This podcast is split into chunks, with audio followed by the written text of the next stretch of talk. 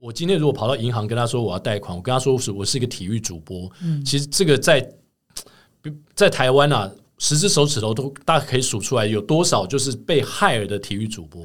如果我今天执意要做这样这份工作的话，其实我的选择非常非常的有限，我的工作非常的 unique，很难再找到。如果我都能够存活的话，我我应该会给所有啊，比如说接近五十岁，或者在我这个年龄，因为我今年五十二，失去工作的时候大概就五十岁，嗯，呃，给他们更多的鼓励。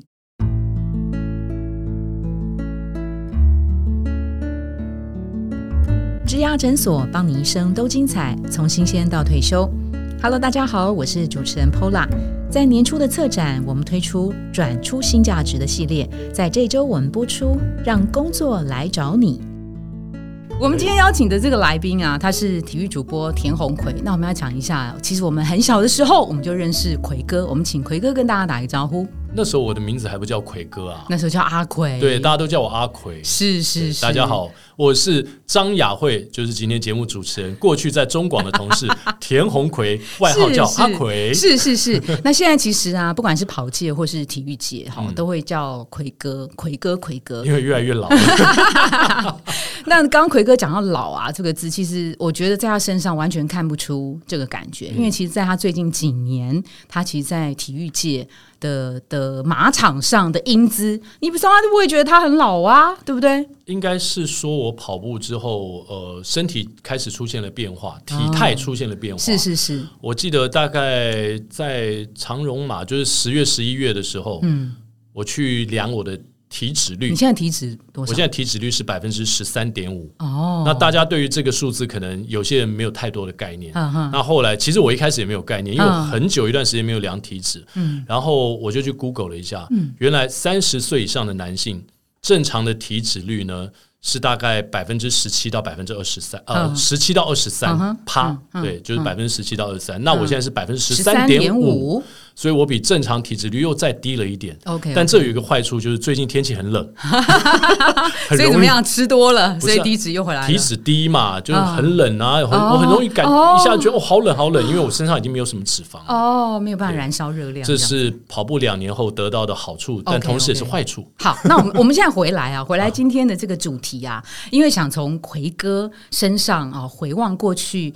二三十年的职场经验，给现在一些朋友一些借鉴跟启发哈。那我先介绍一下奎哥，他现在呢，他是一个呃 podcaster，非常有名啊。我先讲一下这个 Apple Podcast 把他们的呃节目《跑步不要听》列入就是二零二二年让人热血沸腾的节目，是吗？是啊，你没发现？我自己都不知道。哎呀，那我今天在这个节目中 要回去之后好好宣传一下我。真的啊，你没注意哦。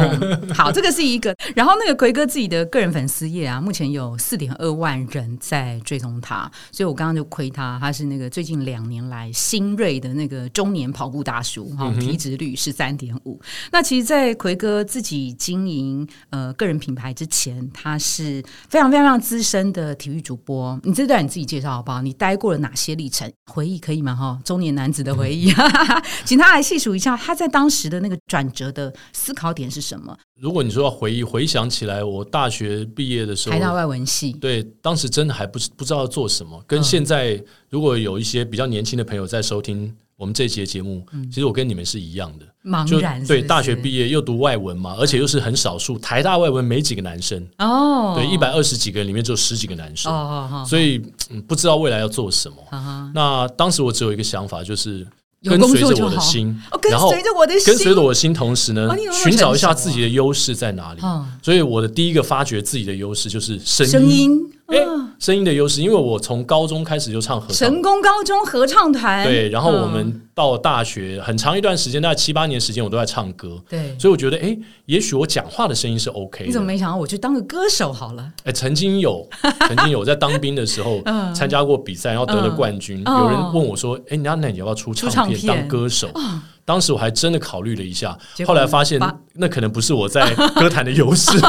你是只说，第一个你是男生嘛，你不能靠脸，你一定要靠声音，对不对？然后声音你要变成常青树，这中间可能有。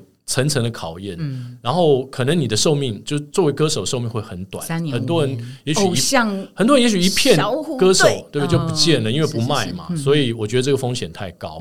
那后来就觉得说往声音这个地方发展，然后后来就到了中广，就是。成了雅慧的同事哎，嘛。所以中广是你第一份工作，呃，是？是第二份工作，但我第一份工作是在公关公司，因为我觉得我的个性蛮活泼，很喜欢跟人家交流。对。可是去了公关公司，当然那个你当 A E 的过程，呃，跟你自己原本想象可能落差是蛮大，每天都在 paperwork，、嗯。就出门的时间很少，所以后来我就对那份工作开始失去了耐心。哎。，我不知道你当过你在公关公司，哎，对对我待待了多久啊？一年哦，一年也不错啦，待了一年了哈。那是我到目前为止工作最短年限的一份工作。哦，对。然后后来我到了中广，对，然后又就是在中广认识的，对中广待了三年之后，又到了华视，都是就是传统大家认知的媒体嘛。对，在那个年代的那嗯个、呃，比如说中广跟华视都还是相对主流的媒体嘛。是的我记得在中广的时候是跑外交部嘛，对不对？哎、哎其实我、啊其实我在中广换了很多路线，可能 啊，我知道，我想起来了，连我的朋友译文，有很多人都不知道了。我是我是从影剧记者对对对，我想起来了，考进中广，因为当年的广播很还算是主流。对我那时候是影剧记者，所以我一开始是跑我一开始是跑电影，对，哎呀，真的太有我还主持了电影节目，哎真的耶，叫《脱壳总教头》，我到现在都还记得那个节目。然后呢，有一段时间我就常常在呃西门町的试片室度过我上班工作的时候，啊，就下午就在那边看太远试片工作，好爽哦，好爽的，对，然后再跟电影公司拿电影票，在我的节目当中送给我的听众。哦，所以奎哥呃，节目主持在二三十年前就已经开始了，呃，有开始，哦然后那时候我记得听到就是我们音控大哥，嗯就是聊电影聊太开心，音控大哥说：“哇，这部电影好精彩，我也想去看。”我就把呃，我其实手边很多票嘛，就给他票他。送给他去看。啊对，是就是那时候过得很开心的同时呢，觉得好像这样不行。嗯，如果我一辈子就做这件事情的话，我现在才二十几岁，嗯。感觉是太爽了。未来，对对对，现在就过这么爽的生活，那以后可能要吃苦了。哦，所以后来我就请调嗯，哦，就是一般路线，嗯。就是非影剧嘛。是是，然后请调的过程当中呢，因为我们中广当时只有几个男生，对，还有参与很多呃直棒啊，或是琼斯杯、嗯那时候的一些呃体育赛事的转播，现场转播。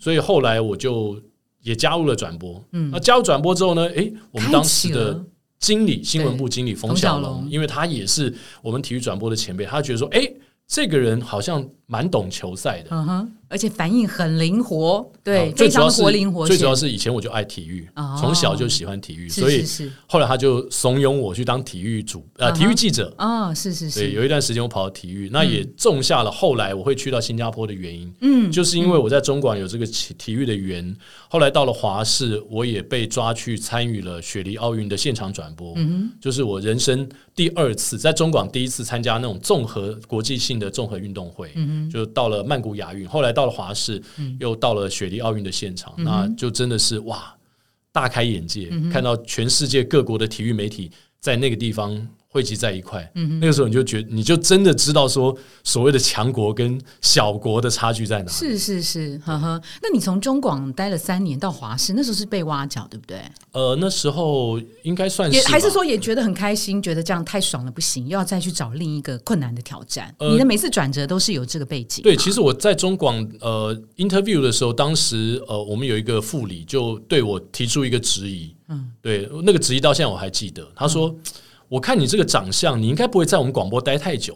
就太帅气了。对，他说 你应该很快就到电怎么那么臭视台了。屁呀、真的。对，我还记得很清楚。但是是也因为他那句话，我在中广待了三年，其实也算是蛮久了。是是，对，算是蛮久。然后我在华视也待了三年，嗯哼，那也因为就是说在广播待一段时间之后，觉得自己可能需要不同媒体的历练，是加上电视台，毕竟它也是当时的最主强强势的媒体对对，相相当强势的媒体，所以后来还是去了电视台。那也因为我有这个体育的背景，嗯，所以等于说我跟其他电视台的记者比较起来，我又有另外一项优。势，对，对，所以所以在我求职的过程当中，我就一直在寻找或是开发嗯自己的优势。嗯哼，然后这个优势呢，同时也跟我在还没开始工作之前的原本就喜欢的东西结合在一起。比如说我刚刚讲唱歌嘛，对，还有其实我从小就是看球赛长大的一个球迷。嗯哼，那当我进入到这个环境，我有声音上的优势。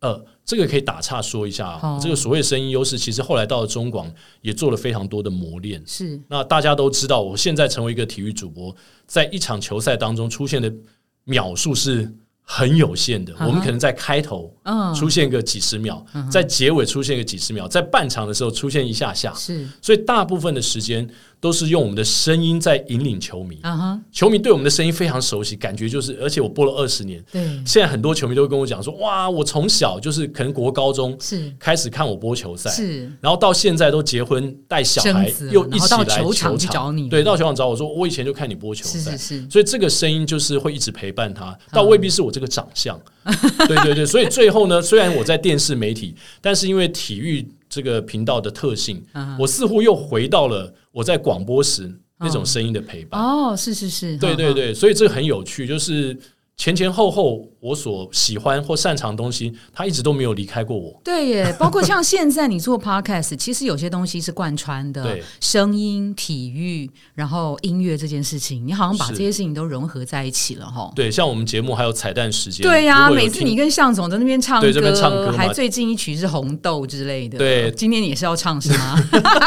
到目前为止都没有人赞助我们的歌声，但是就是出于喜欢。哦其实我我我我要回来讲，就是呃，从我求职到现在，我等于说没有一个固定的雇雇主，就是没有一个固定的老板。嗯哼。呃的过程当中，我一直都在做我自己所喜欢的事情。对啊，这件这件事情，你只说没有固定老板，是指说二零二零年、二零二零年之后，对不对？对对对，因为当时就是 Fox 体育台呃撤出台湾嘛，对，奎哥，等一下哦，我先帮听众朋友们呃稍微收敛一下。所以您台大外文系毕业之后的第一份工作，在公安公司当 A E 做了一年，然后呢，你到中广去当记者做了三年，然后呢，你又到了华视去当了三年，然后华视三年之后，你就到一个国际媒体了，对不对？你就到 ESPN 还是中间还有？对，没有没没有，就直接到 E 对 ESPN，就到 ESPN，所以他的那个呃频道从比较少人啊、就是从广播，然后到强势的电视台，然后再从台湾走到了。国际的新加坡舞台，对，特别到新加坡这一段，这一段你可不可以描述一下？因为 E ESPN 其实后来就接在二零二零年到，就是到 Fox，然后二零二零年退出之后，变成是、呃自己经营，让工作来找你嘛，对不对？那我们如果先比较一下，从台湾到新加坡的这一段历练啊，它给你的呃考验是什么？学习是什么？启发是什么？一定没有很顺利嘛，刚开始。你说台湾到新加坡吗？对对对，台湾到新加坡，呃，是二零零二年，就是我离开华视之后到了新加坡。那当然就是一个在海外工作的经验，他的生活习惯各方面，以及那个社会，虽然他是以华人为主主为主的一个社会，但是它国际化的呃这个脚步对程度比台湾更快快更高。呃，所以其实呃，我倒是还好，没有觉得说有特别挫折，嗯因为。我们做的就是转播球赛，就是因为我在华视还需要跑一般新闻嘛，有些时候就是刚开始去我是社会记者，啊、所以其实我在当记者的过程当中，我经历了大概有七八条不同路线，嗯，党政记者、社会记者、立百代，体育记者、影剧记者，嗯。就所以认识了各个路线不同的大哥大姐那些前辈是们。但是到了呃新加坡去就变得非常专一，就是体育。那你去新加坡的时候，完全没有任何的犹豫，然后再加上你本身外文系语言能力是很 OK 的，然后又外向，对于一些呃挑战你都是很开放的心接受。太平顺的日子，你反而觉得不喜欢、不开心。呃，我没有任何犹豫。然后说到这一点，其实我也觉得我自己蛮大胆的。嗯，那可能跟我原本的个性也有关。嗯，母羊座就喜欢往前冲。嗯，然后不会先考虑后果。嗯，做了再说 因为因。为我去的时候，我还记得我们华氏有个长官啊、他也跟我讲说：“哇，阿奎，我觉得你好大胆。嗯，你新加坡有没有去过？”我说：“没有啊。”他说：“你新加坡都没有去过，然后你也不了解这间公司，你就决定要举家搬去了。对啊，是啊，举家哈、嗯那时候妻子跟两个儿子都跟你一起。我先去了半年，后来全家人都去了嘛。然后更大胆的事情在后面，嗯就是我去了新加坡一年之后，我就把我在台北的房子给卖了，到现在还是一个最后悔的决定。然后我卖掉房子的时候，我们新加坡的主管他听到，他也吓一跳，啊，觉得你太冲动了，他他也觉得我太大胆。真的。但但是人算不如天算，这边要告诉所有的听众，可能到我这个年龄的人都会有这种感觉，就是有些时候你觉得一切事情在你的 plan 当中，嗯。但是它发生很快，尤其是你刚刚提到二零二零年 Fox 撤出台湾时，我先讲，我从二零零二到二零一三，呃，就 ESPN 被 Fox merge 搬回台湾之前，我在新加坡待了十一年，是是，然后那十一年的工作都对我来说都非常平顺，而且过程当中因为播参与台湾篮球赛转播，我也常常会出差回台台湾所以我跟台湾这个社会跟环境其实并没有完全的脱节。对对对，非常频繁的回台湾。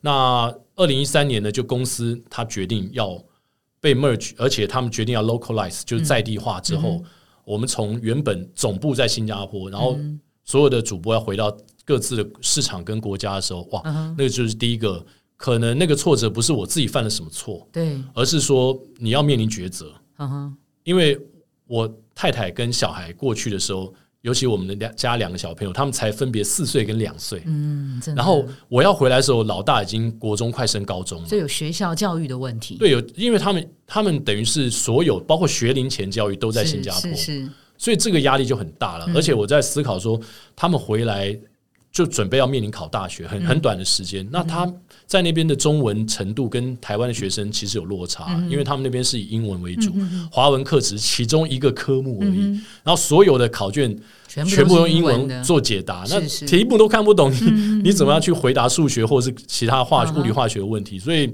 其实那有一段时间我是蛮挣扎，嗯，但是后来我还是决定就是让他们继续留在那边。所以你自己当空中飞人，就自己常驻回来台湾了。对，其实也没办法这么频繁的飞行嗯啦，因为回来之后所有的开销都要一个人负担嘛。嗯哼，对啊，公公司并没有说还给你这些飞来飞去的交通津贴，对对，完全没有，所有都是你自己要来决。那个但你房子已经卖了，对对对。对，所以回来台湾，从二零一三到二零二零这段时间，其实我是过得蛮蛮有压力的生活，但是我我觉得还是很棒，就是说后来寻找到了自己的哎方向，又跟自己的兴趣有关。嗯嗯。那二零二零那那个是算是我第二次工作上职涯上重大的挫折，嗯那也跟我的表现无关。对呀、因为他是公司或老板他们的决策的问题对嘛。，然后然后我们全部的呃，可能体育部的同仁都受到了影响，也不是是只有我一个人 suffer 这个过程，只是说后面我们如何去调整自己，再重新出发。嗯哼，对，所以我刚刚讲就是，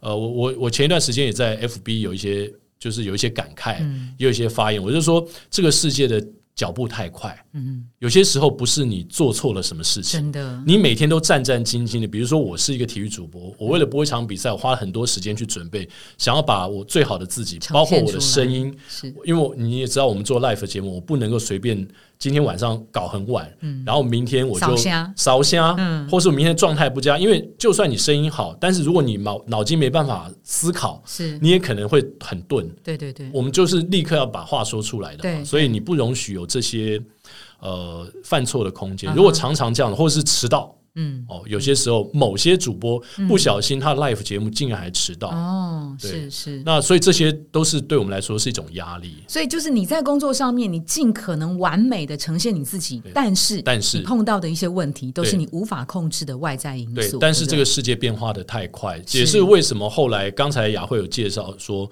我开始做自己的 podcast，是。或甚至我现在开始剪自己的 YouTube 的频道这些都是媒体生态的一个雪崩式的一个发展对改变，然后造成我们呃可能没有办法再用传统的思维去经营媒体。嗯哼对，嗯那很简单嘛，就是说这个外商频道，他觉得说在台湾的体育，他待了这么多年，他觉得可能。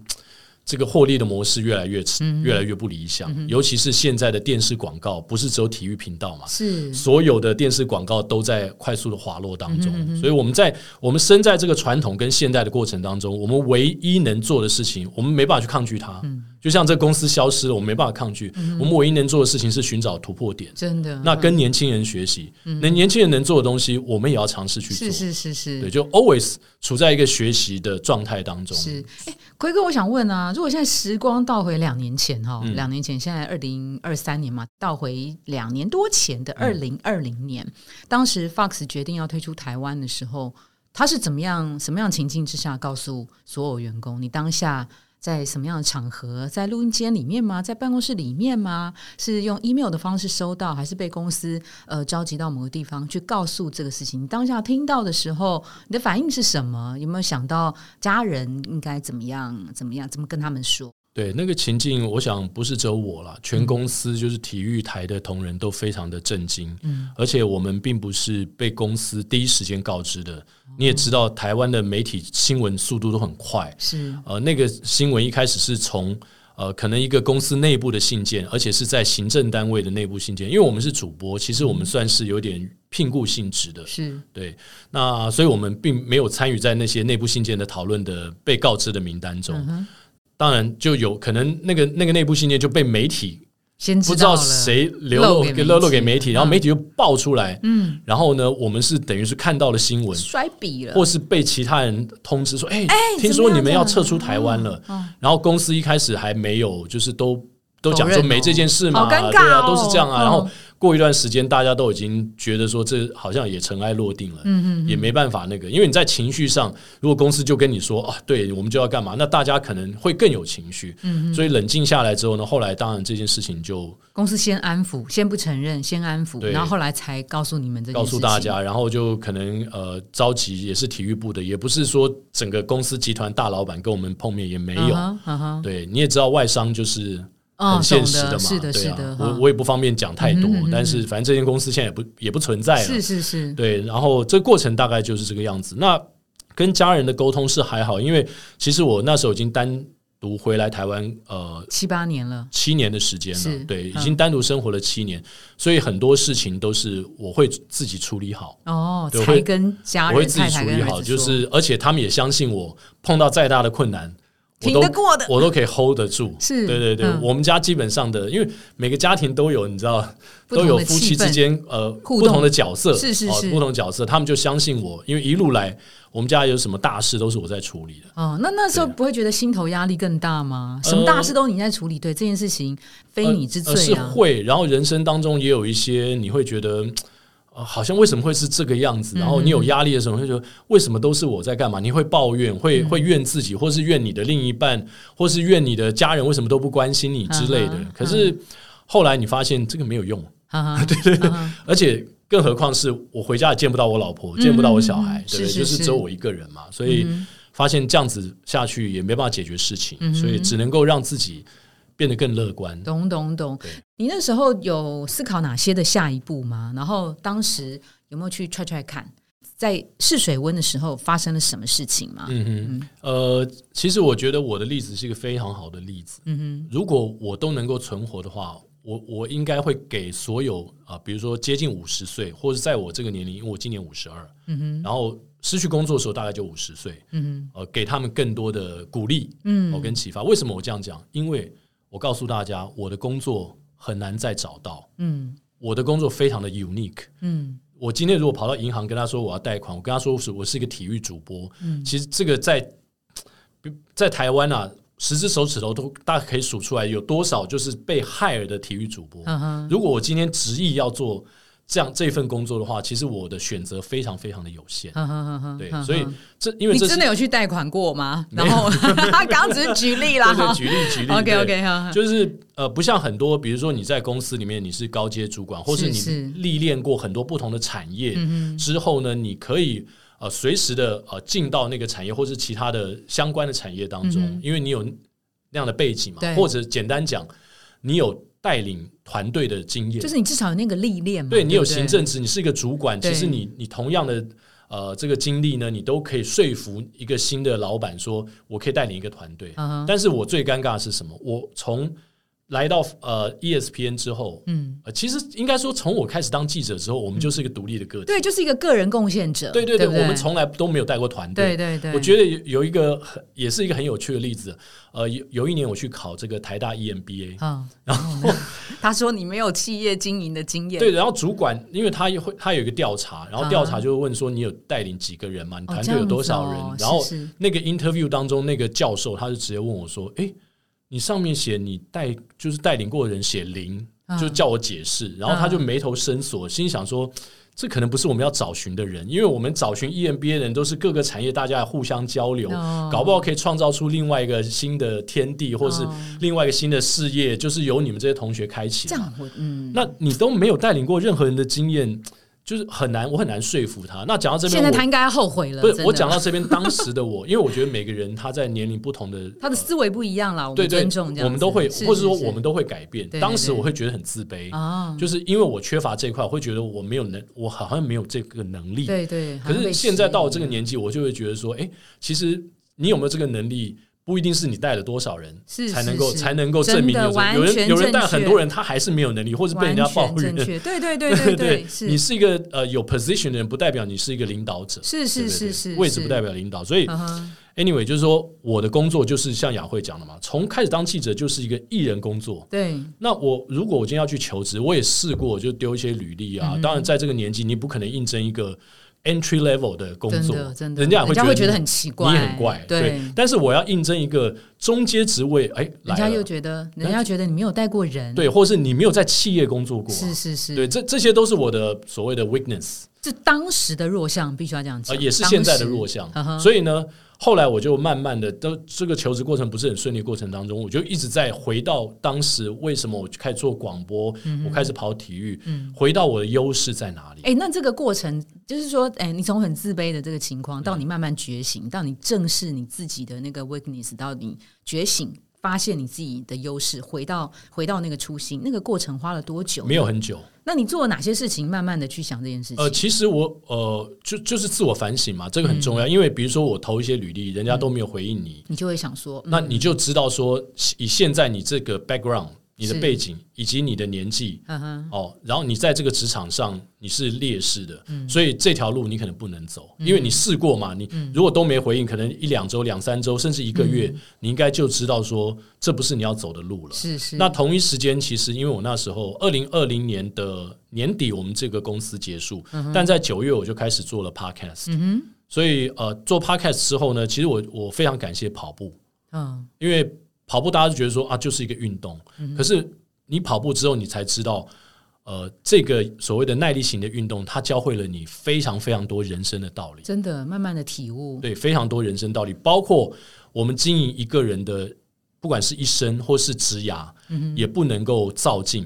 那当然，我刚刚讲评估这些事情很重要。你要先了解你自己的优势在哪。那另外就是说，你对你自己所做的事情，你要有耐心，等待它发芽。像我刚呃九月份开始做 podcast 的时候，十二月这公司就没了。嗯，然后当时我就有一个很强烈的。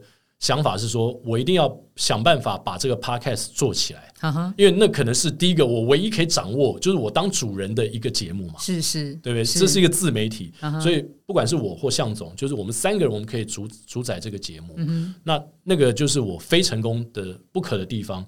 所以当年年底，我就去跑了我人生的出马。嗯，而且我人生出马的时候，在那个训练的三个月过程当中，我告诉我自己。我只能成功，不能失败。嗯，那听起来又是另外一个压力。真的。可是因为你接受科学化的训练，然后你每次在训练过程当中，你就跟随一个呃固定时间，比如说我全马跑三小时三十分的课表在执行。你每一次的执行都很扎实，执行率非常高的时候。到了比赛前，其实我大概知道我的高标低标在哪。我觉得我成功几率非常的高。嗯，哎，那你怎么那么幸运啊？从一个中年的那种呃低谷啊，对不对？然后你说你也没沮丧多久，然后你就觉得你你要能够自己控制，能够自己 handle 一个声音的节目，然后你投入的是跑步这件事情，这件事情带你给你一些更多的人生体会的礼物。好，那在节目尾声啊，我们来帮粉丝敲完哦。这个粉丝呢，他在应思植牙诊所的网站上问了这个问题，他想接触职业运动的产业，那他要怎么样接触到这个圈子呢？他的背景是呃二十六岁啊，新闻系毕业，当然目前是待业中，曾经当过报社的文字编辑，主要是以体育版为主，后来到运动行销公司去实习，他了解到运动行销公司的生态，因为他说他自己很喜欢运动。而且从小的时候就看中华职棒，肯定也有看奎哥转播的哈。他很向往进入到运动产业工作，可是呃这方面职缺好像不太多哈。那他问的是他要怎么样踏入这个运动产业的行销的圈子呢？来，这个问题建议太棒了，很多人问你吗？对我从以前到现在大概上百个人问过同样类似的问题，是是是，但是现在有解答了。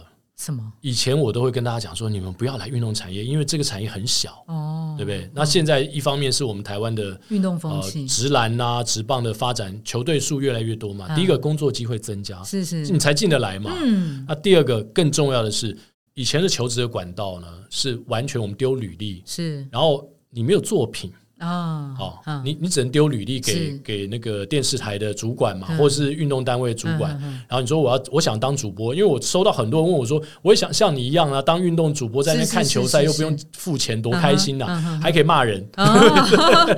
那那当时我就跟他说，因为这个位置很少嘛，你看现在连奎哥都失业了，你还想来做这个节目，呃，做这奎个位置哥自己当老板了，做这个位置吗？对，嗯。但是现在我会这样奉劝大家，因为自媒体的兴起，嗯。所以我给大家举个例子，我们的制作人亚当。是跟他的另外一个 podcast 共同的制作人，他们两个呢，先后被未来体育台 hire 去当一个当主播，一个当球评。哦，所以呢，因为自媒体的兴是盛，是是如果今天有任何人再问我说我对巴拉巴拉巴拉巴拉有兴趣，我从小就看巴拉巴拉巴拉巴拉，哎，可以，嗯你现在就开一个频道，嗯你就在那个频道上一直讲。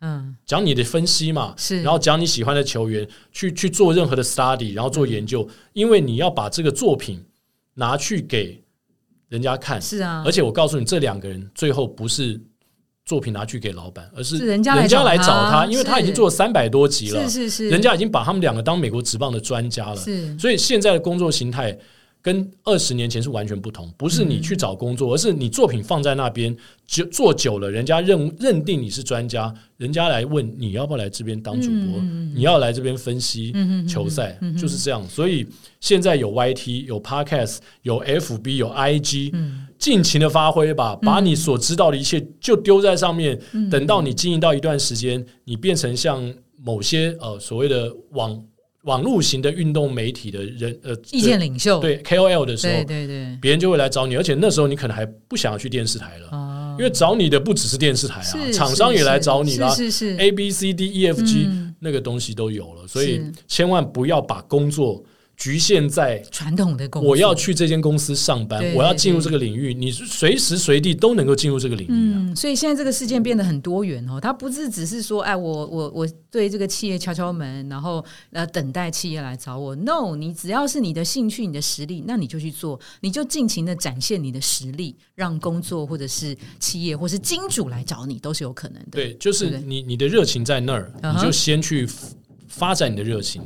你不要等说所有东西你都要 ready 了，你要有什么大学的学历了，你要多少资历呢？你才能征求征询这份工作。我去一个学校演讲的时候，有一个学生就跟我说，他说：“呃，我想要 follow 我妈妈的脚步，然后毕业之后就到某电视台去上班。嗯我说：“你为什么会这样想呢？如果你是二十年前你这样跟我说，我会我会说很棒哇，你有你有目标。嗯可是现在我会跟你讲说，你你你喜欢做新闻，你想跑新闻，你为什么不就自己开个频道自？己了，对啊，你立刻就可以。开始啊！这些剪接对你来说都很简单啊是是，为什么你不能现在就做呢？嗯然后你为什么一定要需要这间公司来照亮你呢？嗯我刚刚讲了嘛，你跟这间公司可能是一个合作的关系，嗯你未必是他的员工啊。，OK，当你有这个自我价值的时候，你才能够真正达到一个对等的关系。没错要不然你永远是替别人工作。是心之所向，对不 对？喜欢你就赶快去做。是，好的，那今天非常感谢奎哥给我们带来这么精彩的故事哈，从他过去的职涯的发展、职涯的转换，到最近两年开始经营自媒体啊，那我我我深深的感受到，就是老天如果帮你呃关了这个窗，它其实某个程度也会在适合的时机再帮你开另外一扇窗。今天非常感谢奎哥带给我们这么精彩的故事，谢谢奎哥，谢谢。谢谢我的老朋友杨慧。要唱歌吗？希望不用唱歌，但希望以后我们能够多多见面，多多聊天。可以哦，可以哦，好哦。如果您喜欢今天的内容，请给我们五颗星，并且留下好评。假如有更多的问题，欢迎到植牙诊所的网站来发问。特别想听什么主题，请点击节目资讯栏的连结投稿给我们。也邀请您订阅追踪，掌握最新的内容。我们下次见喽！